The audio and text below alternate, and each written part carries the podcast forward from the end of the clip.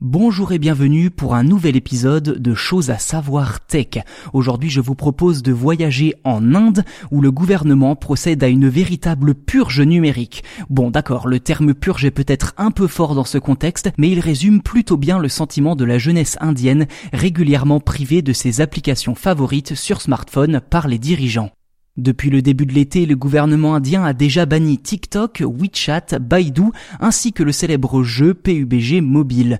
Vous l'avez peut-être remarqué, ces quatre applications ultra populaires en Inde ont un point commun, elles sont développées par des sociétés chinoises. D'ailleurs, ce ne sont pas les seules. Le mercredi 2 septembre, l'État indien a décidé de bannir d'une traite une centaine d'applications conçues en Chine.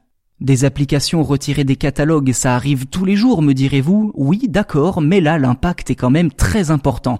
PUBG Mobile était l'un des jeux les plus populaires d'Inde, avec près de 200 millions de téléchargements en seulement 3 ans. Nulle part ailleurs dans le monde, le jeu n'avait été autant téléchargé.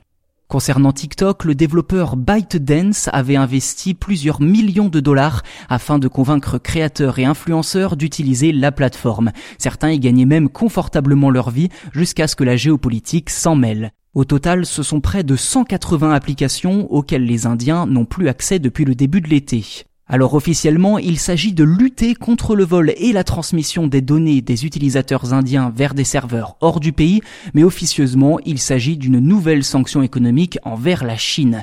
Une de plus côté indien après avoir préalablement empêché plusieurs sociétés chinoises de signer des contrats commerciaux pour développer la 5G dans le pays.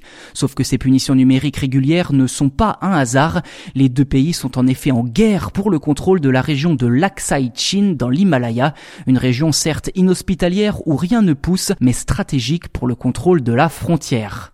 Jusqu'à présent, les affrontements restaient très rares, mais pour la première fois depuis 45 ans, la situation a dégénéré, faisant une vingtaine de morts côté indien au début du printemps. Le Premier ministre Narendra Modi a depuis assuré vouloir la paix, une paix qui passe apparemment par le déploiement de centaines de militaires en renfort côté indien dans cette zone d'accrochage.